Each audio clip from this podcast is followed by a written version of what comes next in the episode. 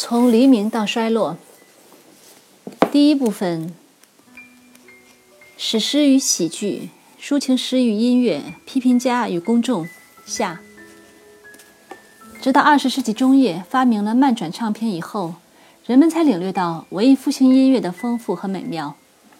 十九世纪中叶，维克多·雨果写了一首题为《音乐始自十六世纪》的长诗。这个标题表现了那时以来、那时以及后来对音乐的认识。这种说法如此斩钉截铁，当然是错误的。标题应该说“现代音乐”。其实诗中并没有谈及音乐本身。雨果对音乐一窍不通，却谈了不少十六世纪的艺术和艺术家的情况。还有一个麻烦，对于文艺复兴音乐的创新程度存在着不同的意见，正如对文艺复兴这个时期有争议一样。这并不令人吃惊。音乐的创作有许多不同的方面，关于音乐的品味也不断变化，因此有不同看法是自然的。此外，如同前面表明的那样，几乎任何创新都有先驱。所谓新的作品或艺术风格，并不是说它是绝对空前的。而是因为它的创新性是明显的、有力量的。在这个前提上，有几点可以确定：第一点就是，文艺复兴为音乐找到了新的格式。格式一词在这里是有意使用的，以后还将作为一个批评用语出现。所有的音乐都有格式，它是一种形式上的规划，但也必须有功能性的作用。作曲家把音符组合起来，以达到特定的目的。如配舞、配词，呼应宗教仪式各部分的特点，或为了任何其他激发作曲家想象力的目的。它可以应人所求，为某个活动作曲，或者是受到自己的某个念头或回忆的启发而谱写乐章。音乐的范围是无穷的，这也是为什么音乐也是一种艺术的理由。从15世纪晚期以来，音乐的格式越来越世俗化。与这段时期对于人的行为和感情的重视相吻合。如前所述，这些格式来自于宫廷的活动、城市的各种节目、节日、大小家庭的娱乐需要、丰富的诗歌创作，包括对比特拉克诗歌兴趣的广泛复兴，以及人文主义者效仿古希腊人的狂热。因为古希腊人在著作中宣称，音乐在生活中发挥主导作用。宫廷的活动包括婚嫁、官方宴席、葬礼、比武和战争。比如，亚内坎创作了题为《马里马里亚纳诺战役》的大合唱，还创作了以日常生活为主题的作品，如《狩猎》和《巴黎在哭喊》。合唱团中许多人分成不同的组来唱不同的声部。乱中有序，这是对音乐主题的模仿。通过把不同嗓音合在一起造成的层次，通过各种强弱唱法、音量、节奏和各种和声的可能性，十六世纪的大合唱预示了交响乐的效果：各声部之间的对话、音色的多样以及气势上的效果。他们的所有音乐，包括声乐和器乐，都用来模仿和表达激情。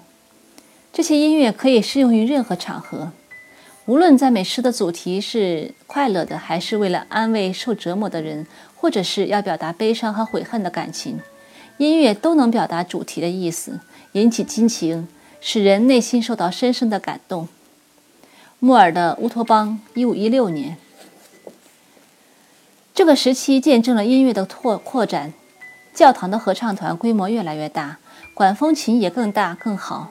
城镇乐队的乐器和队员也不断的扩充，越来越多的艺术赞助人鼓励了这样的发展。卡卡斯蒂缪内在《廷臣论》里规定，绅士和淑女必须会弹奏乐器。他还决定了他们消磨时间的背景。当男女好友聚会的时候，谈话中应该穿插音乐。也有人提出了精神上的理由，说艺术有利于在私人生活和国家中建立秩序与和谐。新式音乐是在几个意大利城市里，或某个爵爷或伯爵的夫人的帮助下发展起来的。那里的人可没有仅把音乐看作消遣。在罗马、佛罗伦萨、威尼斯、费拉拉、曼图亚、乌尔比诺和那不勒斯，诗人、音乐家和数学家都在辩论音乐应当是什么样子。他们努力发明新的形式和技巧，写出了音乐理论，并把他们的发明拿到学者和哲学家聚集的学院里去试验。这种努力产生了许多不同的作品。宫廷御用诗人写出分为不同章节的田园故事或寓言故事，需要配上抒情的或戏剧性的音乐，中间还穿插舞蹈。再次走红的皮特皮特拉克树立了就一个主题写出一系列诗歌的模式。文艺复兴的作曲家也如法炮制，围绕一个主题写一组牧歌，或者用组歌来叙述一个故事。意大利音乐家韦基把这种形式称为牧歌喜剧。这使人们立刻想起连篇歌曲或套曲的大师舒曼和舒伯特。在16世纪的意大利，诗歌和音乐众多的众多的配合形式是后来的大合唱与清唱剧的先驱。另外，还有一种形式，一猜就着，很快就会提到。教堂的仪式向来是用音乐来强化虔诚情绪的。这些仪式为了更适应音乐的表达而做了改革。长期以来，作曲家一直把尼撒看作是举办音乐会的好机会。经调整后，各部音乐和歌词完全配合起来了，而且特别注意不能在一个词的中间断音，也不能歪曲重音、重音。新教徒在这方面处理得非常好，由所有教众齐声高唱赞美诗。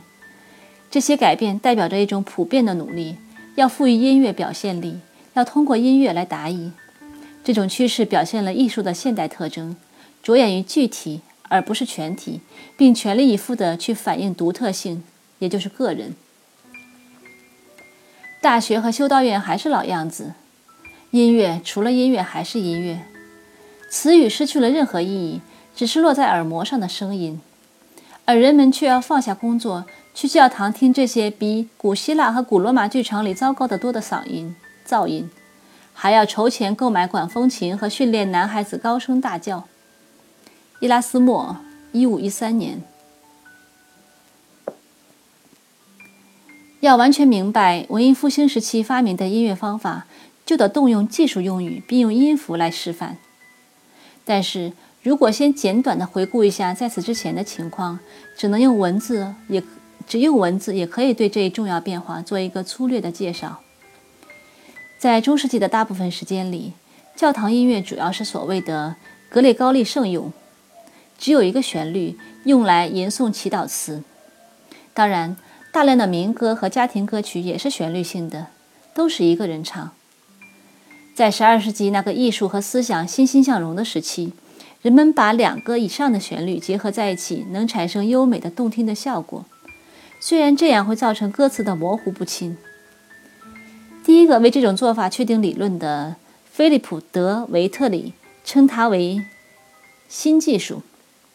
在以后的两个世纪里，这种做法还加进了声部，引得法国北部、比利时和荷兰的作曲家们（简称弗拉芒派）对这一技术不断探索，看它究竟能发展到什么地步，并从中得到无穷的乐趣。这个复杂的艺术手法丰富繁茂的发展，妨碍了它的表现力。只顾探索而忽视实用的狂热，在所有艺术中都是常见的现象。维特还发明了著名音乐的标记以及用数字表明拍子的方法。弗拉芒派的一大贡献是利用这些手法，表现出了可供利用的各种音乐资源，并为复调音乐这一题材确立了规则。由于它的形状，复调音乐被称为横向音乐。作曲家所写的旋律沿着四条、六条甚至更多的线路同时发展，在这样的混合中，同时发生的音符多数时候是悦耳的，由此产产生了这一手法的另一个名称——对位法，意思是一个音符与另外一个音符正好对在一起。但这种堆砌音符产生的效果偶尔会刺耳难听。为了解决这个难题，提出了纵向作曲的想法，即。注意避免横向的旋律彼此冲撞。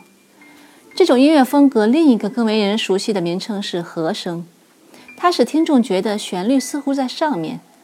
虽然所有的音符离地球中心都是等距离的，底下的一组音符经过仔细挑选以避免刺耳，即使刺耳，也是瞬间的，很快就化为和声。复调和和声都富有表现力，其中和声对抒情音乐和单一声部更加适合，更易表达微妙的感情。音乐史上，复调、和声此起彼伏，各领一时风骚。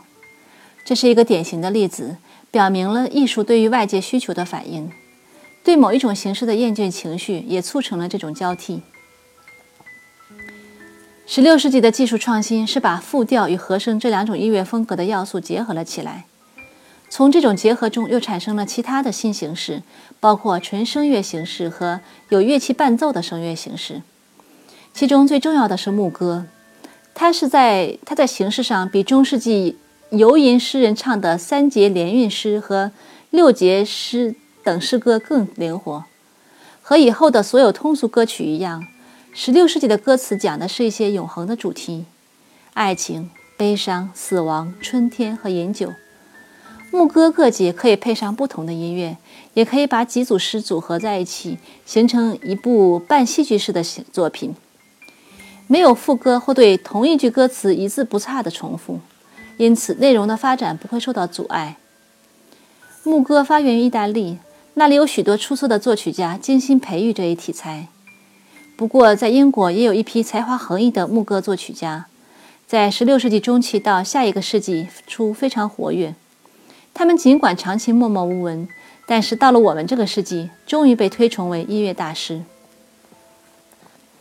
词语所代表的思想蕴含着一种力量，所以如果人们不断地冥思苦索，音符会以不可解释的方式自同出现。摘自威廉·伯德《圣歌集》的序言。快乐的歌词不应该配以悲伤的旋律和缓慢的节奏，应催人泪下的悲剧不应该配上快乐的旋律和轻快的节奏。如果歌词表达的是悲伤和残酷的意思，作曲家在给歌词谱曲的时候就要确保乐曲与其相配，不要与歌词的意思相抵触。威尼斯的扎利诺和声原则，一五五八年。十六世纪音乐的其他形式。如田园牧歌、假面舞和芭蕾舞也有同样的用意。不管主题是田园中牧羊人的爱情，还是芭蕾舞和假面舞中众神的爱情，音乐所表现的情感都是世俗的情感，而不是过去的宗教情感。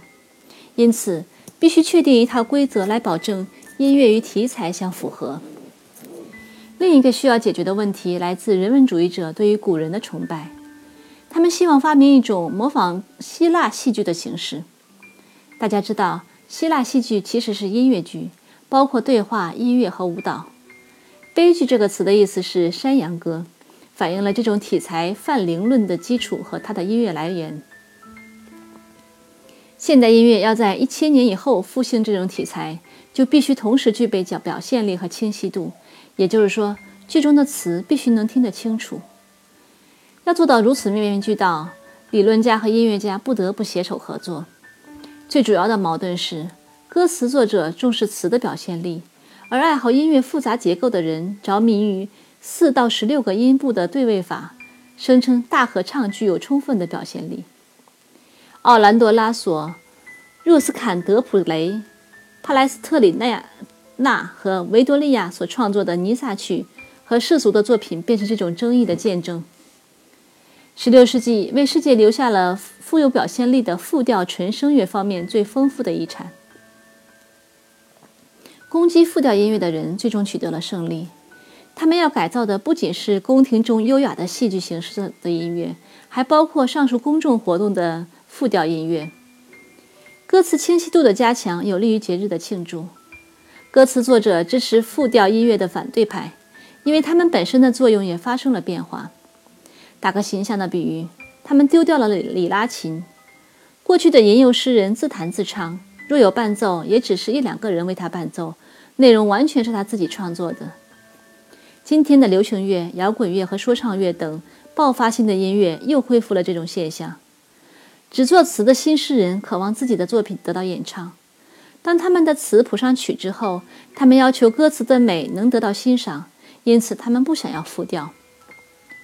除了争论以外，人们开始了各种尝试，创作音乐剧，并以所谓词语描绘画的方式为诗歌和宗教仪式配曲。绘画这个词用得很不恰当，因为音因为音乐并不造成视觉的效果，而是打动人心。于是，天文学家伽利略的父亲温琴佐·伽利略为但丁《地狱篇》中乌格利诺的独白谱了曲，还有人为塔索史诗的片段谱曲。法国人发明了分成几节讲述故事的歌曲形式，而英国的牧歌作曲家所创作的作品，正如上述的那样，无论在数量上还是在质量上，都是无与伦比的。简言之，富有表现力的单一声部和对于戏剧性音乐完美形式的不懈追求同时并存。这种追求在这个世这个世纪末产生了一个新题材的一个新的题材——歌剧。愿意自己创作和出版歌词的诗人与按自己的喜好谱曲的音乐家的分工已成定局。我们所用的术语也反映了这一现实。当说到音乐剧的歌词时，我们指的只是字句；伴随歌词的音乐则称为伴奏。这里面暗示了解放的主题。十六世纪的音乐从僵化的弗拉芒复调中解放出来，通过诗人和音乐家的分工，扩大了他们的创作范围。并且给大合唱加进了过去不常见的低音，同时还引进了变音体系。纯器乐演奏得到了接受，管弦乐队发明于1470年这个说法是可信的。隆重的音乐节也诞生了。加布里埃利斯叔侄二人创作的音乐中，大群的演奏者和歌唱者隔着空旷的场地彼此呼应，造成极强的戏剧效果，声音响彻威尼斯的圣马可广场。出现的一个新词“协奏”，指的是各种不同类别的和不同类别和大小的乐器在的组合。当然，必须在乐谱上注明表示速度和表情的记号，这样才有利于资性狂扬的情绪的表达。由此产生了柔板、快板和震音等术语。意大利语似乎是注定要表达这些专门术语的语言。意大利的音乐家充分意识到，他们开辟了新领域。他们发表的作品扉页上都有新音乐和类似的词语。另外，还有件可能与此相关的怪事：在当时的西方文化中，中心里昂，一个专门出版音乐作品的印刷商，出版了一部著名的新风格作品，题为《欢乐的音乐》。这位印刷商名叫雅克·摩登，他是真的姓摩登，还是个宣传的噱头呢？不管怎样。据说，是最近才出现的新事物崇拜热，其实有七百年的历史，至少从菲利普·德维特里的时代就开始了。需要再次指出，并不是所有的新事物都迅速被普遍接受，有些风格和用法慢慢的消亡了，复调却是摧毁不了的。诗人、音乐家和音乐家、诗人都生存了下来，尤其是那些非专业的人。他们要么用他们的双重才能创造出卓越的作品，像英国人托马斯·坎皮恩；要么是自己成为一架创作机器，像德国的鞋匠汉克·萨克斯。他的作品成批的快速涌现，共四千二百七十五首歌，一千七百首诗，两百零八个作品剧本。许多邪恶和堕落的人错误地把音乐当作刺激，沉迷于。世俗的享乐，而不是借音乐来思考上帝，赞扬他的光辉，从而使自己得到升华。维多利亚，16世纪最伟大的西班牙作曲家，作品特别振奋人心。1581年。应该补充的是，文艺复兴时代的音乐是有人反对的，有的只是求全责备，有的则相当激烈。后者中，萨瓦纳拉纳格拉首屈一指。他烧毁了所有能收集到的乐器。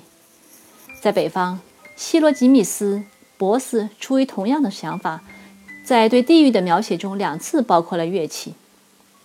这种态度与文化复兴文化中可以称为黑暗思想的前流是一致的。杰苏阿尔多的歌词中常常提到死亡。性格忧郁的人、道德未教未道士以及虔诚的人认为那个时代是险恶的，注定要灭亡。无休止的战争，一再发生的瘟疫，新出现的梅毒病、谋财害命或报复仇杀，所有这些在骷髅舞中都常有描绘，不由人不感到悲伤、悲观、忧郁。不管在哪个时代，人们都很难相信音乐是行为温和的格言。特伦托的主教对音乐严格审查，给宗教音乐规定了各种清规戒律，从而引起无休止的争论。使宗教仪式戏剧化的音乐是否可以接受？虔诚是否意味着即使面中最面临最后的审判，也不应该中断平静的祈祷？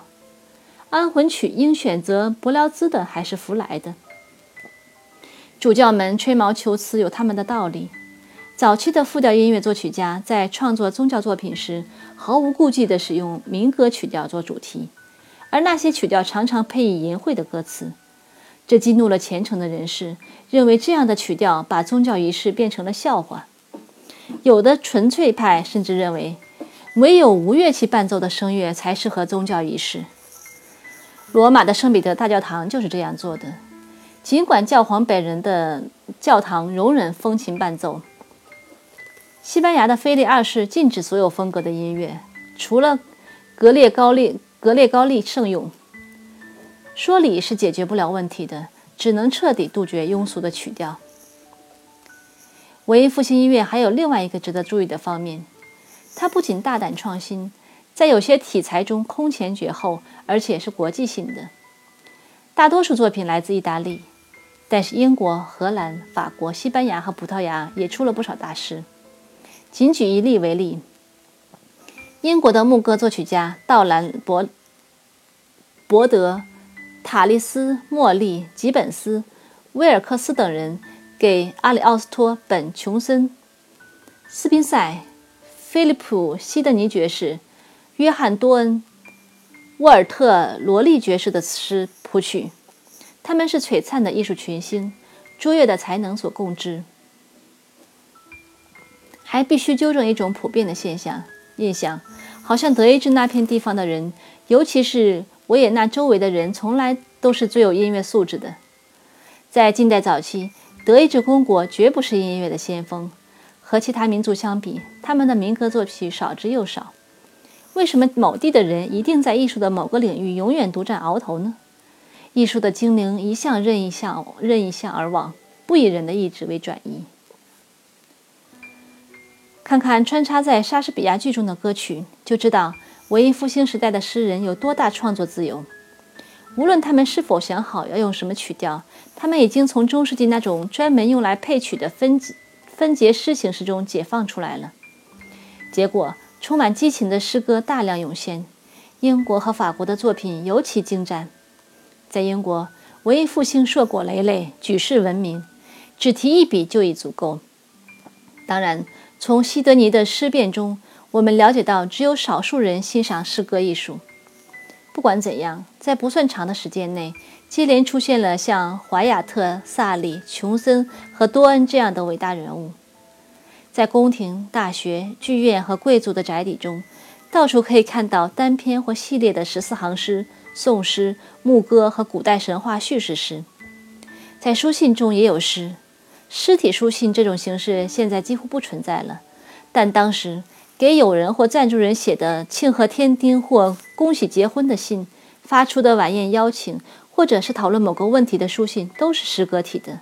任何人都能即兴提笔写诗体式信，当然有些书信是经过仔细斟酌的。哦，命运，你是这般捉摸不定，让我感到焦灼不安。请看这座监狱，命运是否能让我再坚持下去，还给我失去的快乐？伊丽莎白女王被囚禁在伍德斯托克时，用木炭写于一页百叶窗上。一五五四年，在所有形式和主题的诗歌中，爱情十四行诗和爱情抒情诗的数量遥遥领先，形成了非常狭隘的表达感情和求爱的习俗。这些习俗居然历史经久，实在是个奇迹。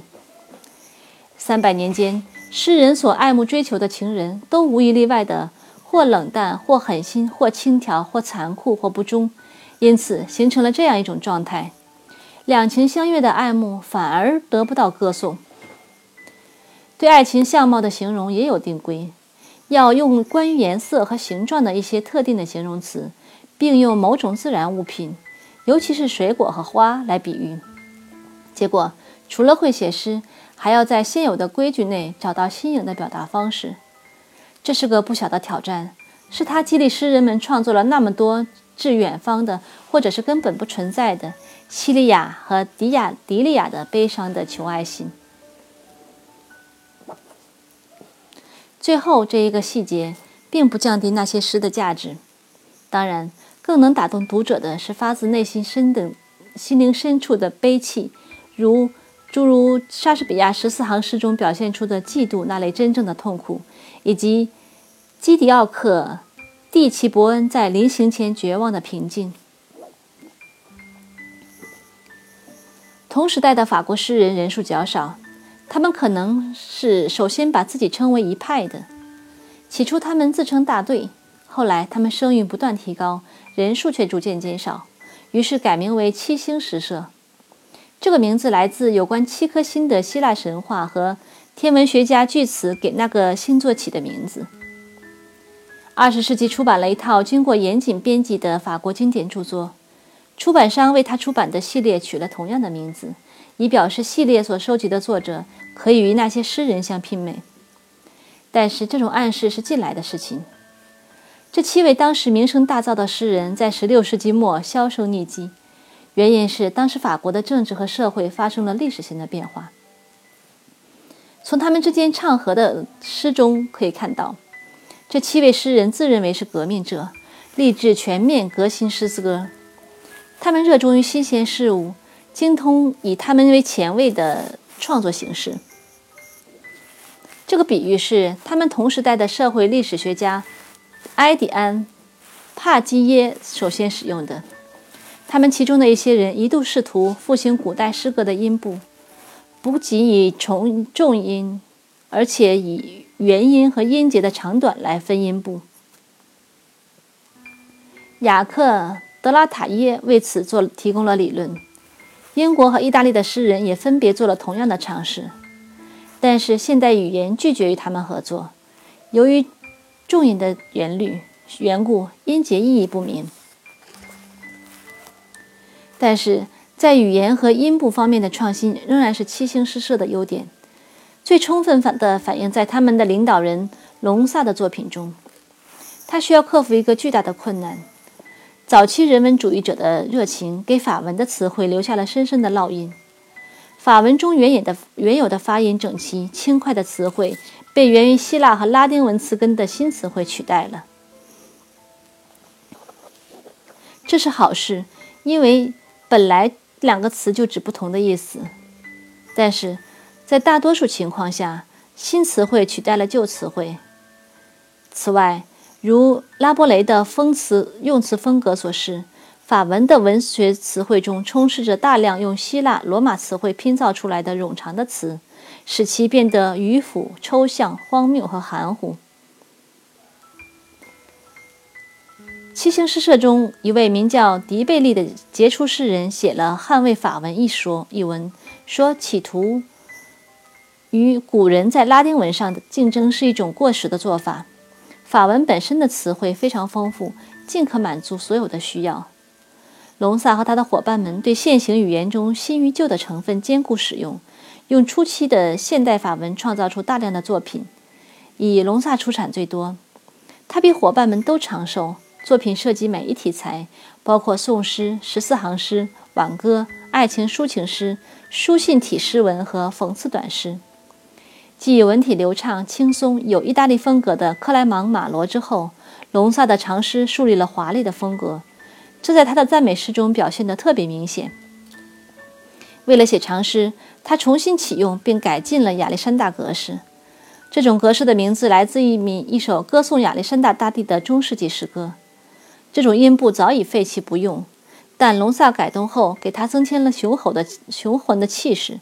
表明可以用它来写七星诗社成员们所钟爱的许多主题，当然也包括爱情，但也包括自然、历史、信仰以及人生的种种。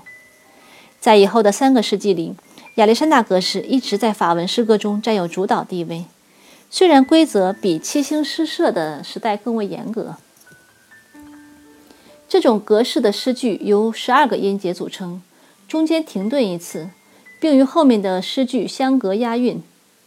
有趣的是，同时代的英国诗人采用了每句十个音节的无韵诗体，认为它最适合于重大的主题，用在剧本里也便于快速对话和长篇念白。马洛在《天幕儿》中添加了速度和节奏感，确定了这一诗体与亚历山大格式以及18世纪英国诗歌。与法国诗歌采用同样押韵法的英雄偶句诗之间的明显分别。这两条主线的早期历史迂回曲折。它最初起源于12世纪普罗旺斯的行吟诗人，传到意大利后发展为但丁、比特拉克和其他人所采用的每行十个音节的诗歌形式。但传到法国北部后，却增加了两个音节。与此同时，意大利的诗歌形式传到英国，为乔叟所采用。当时仍然保留了押韵。此后，由于剧本形式的需要，它转化成一种不押韵的形式，被莎士比亚、尼尔顿和华兹华斯用来表达各种各样的情感和思想和意思。戏剧在16世纪的地位以及这类作品的质量难以确知。众所周知，16世纪后半叶出现了大量的英国戏剧，充满了激情和诗意。深受社会各阶层人士的欢迎。伊丽莎白时代最优秀的戏剧至今仍在上演。在西班牙，洛佩·德维加当时还处于创作生涯的初期。在其他地方，戏剧的情况一直令人失望。在意大利，田园剧最为流行。牧羊人的爱情，不管是失意还是得意，都感人至深，有不可抗拒的诱惑力。这也难怪。阿卡迪亚的田园风光使人可以暂且忘记侵扰着佛罗伦萨及其姊妹城市的内忧外患。田园剧代表着一种原始主义，起到了治疗性的作用。在法国，有几十年的时间，剧作家翻译意大利的喜剧，或者尽责地创作古典主题的悲剧。然而，他们认真的努力并没有产生能达到艺术高度的作品。需要指出的是。在文艺复兴时期，喜剧 （comedy） 是戏剧的统称，后来还偶尔有这种用法。在法文里，至今为止，comedian 的意思仅是演员而已。没有人会把但丁的《神曲》误认为是逗人发笑的喜剧。这种用法说明，在现代的戏剧出现之前，没有固定的术语。以前的剧本常常以宗教或民俗为主题。或者说是说教，前面是说教性的，后面是娱乐性的。十六世纪流行鲜明的风格，comedy 一词开始指的是那些情节复杂、描述老百姓的生活、结尾常常皆大欢喜的戏剧。这一类型中最出色的杰作是马基雅维利的《曼陀罗花》，它是一部关于阴谋诡计的剧作，使人联想起危险的交往。这是最近拍摄的一部电影，根据十八世纪的一部法国小说改。《曼陀罗花》和马基雅维利的《君主论》一样，采用的是现代手法。其他的剧作家枉费心机，企图通过模仿罗马的普劳图斯和泰伦斯来推陈出新。然而，这两个罗马人本身就是在模仿更古的希腊人米兰德。从模仿品中搞出来的模仿品，必定意味全无。在意大利比较有活力的是即兴喜剧，这种粗俗的滑稽剧用的是传统的角色，台词按可以预料的线索即兴发挥。到18世纪时，戈尔多尼对这种通俗艺术做了形式做了调整，用于高雅喜剧，创作出他的喜剧杰作。另外一种喜剧形式是对严肃题材的嘲弄，最合适的对象是史诗，因为它的内容往往荒唐可笑。普尔契的作品中已经出现了有意的轻松描写。16世纪，意大利的贝尔尼通过嘲弄博雅多博埃尔多，展现了把对英雄人物的嘲弄和严肃的反省结合起来的手法。后来，法国的斯卡隆用同样的方法创作出轰动一时的乔装打扮的维吉尔。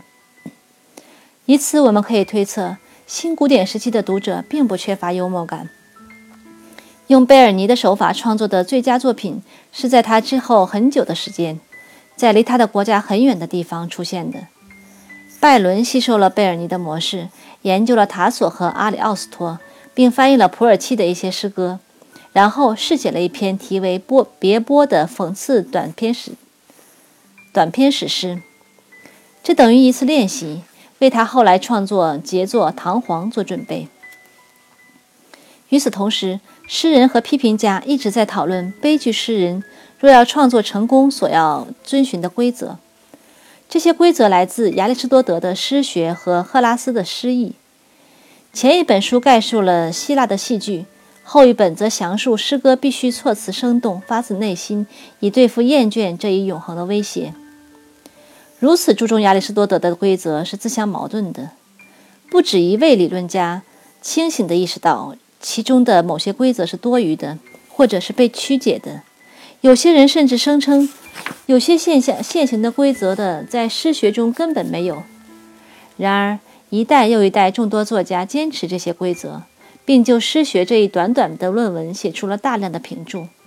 到了后来，连戏剧的观众也大谈三一律，并以一个剧本是否忠实于规则为标准来对剧本进行评评价。亚里士多德究竟是怎么说的呢？他认为，悲剧必须表现出主人公一失足成千古恨的意义。剧本的重点是行动和剧情，而不是卷入其中的人物。为了加强效果，行动必须是单一的、直截了当的，不能情节中套情节。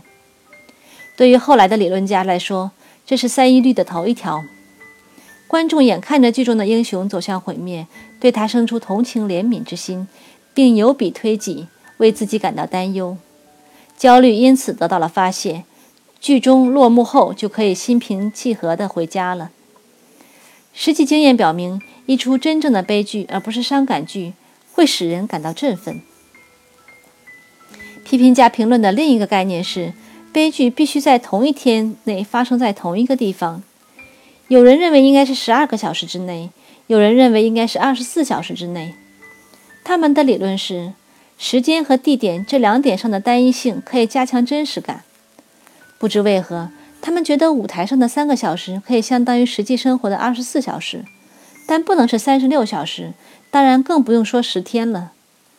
可是，英国和西班牙的戏剧打破了三一律的所有规则，就连全剧基调也不单一，因为喜剧和悲剧的场景全都混在一起，观众却照样看得津津有味儿。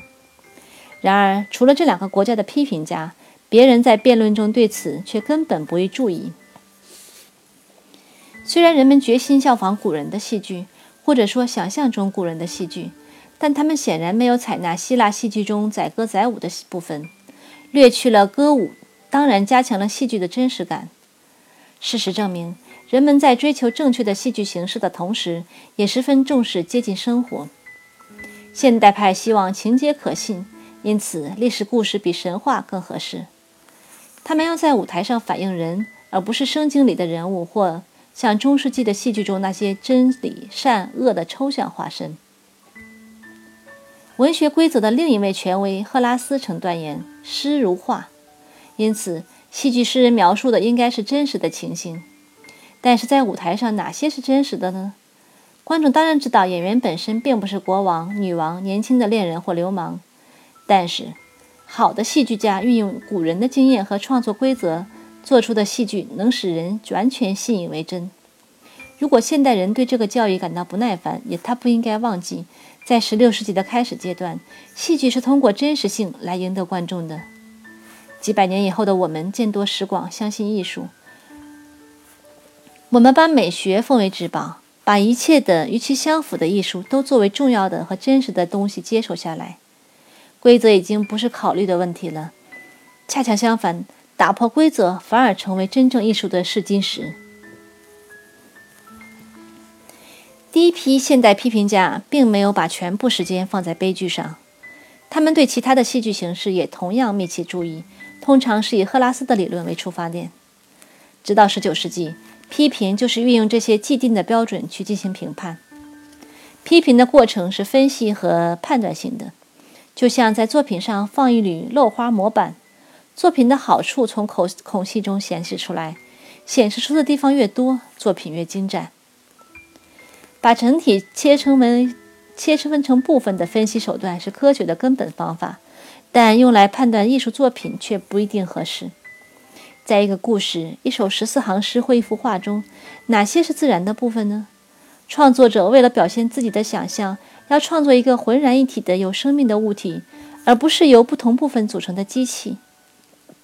如果看一下早期通过分析进行系统性批评的例子，比如但丁对于他的系统十四行诗新生的评论，就会看到，他不过是用散文的方式一段段地重复了诗句的意思。这可能对他的某些意图做了一定的解释，但我们同时隐隐约约地感到，他这样做是多余的、不合适的。仔细思考一下，就会明白其中的道理。所有的评注加起来，也表达不了系列中的几首诗的意思。一句话，分析是简化性的。自从分析在自然科学中获得了明显的成功以后，它就变成了一边一种普遍性的方法，不仅用来处理未知或难解的问题，而且应用于一切有意思的东西。好像它们都是难题一样，因此分析可算作一个主题。根据它的具体效果，有时不妨称之为极少艺术。在文学以外的艺术领域中，专门的职业批评家直到18世纪中期才出现。在那之前，同行之间有时会进行一定的批评。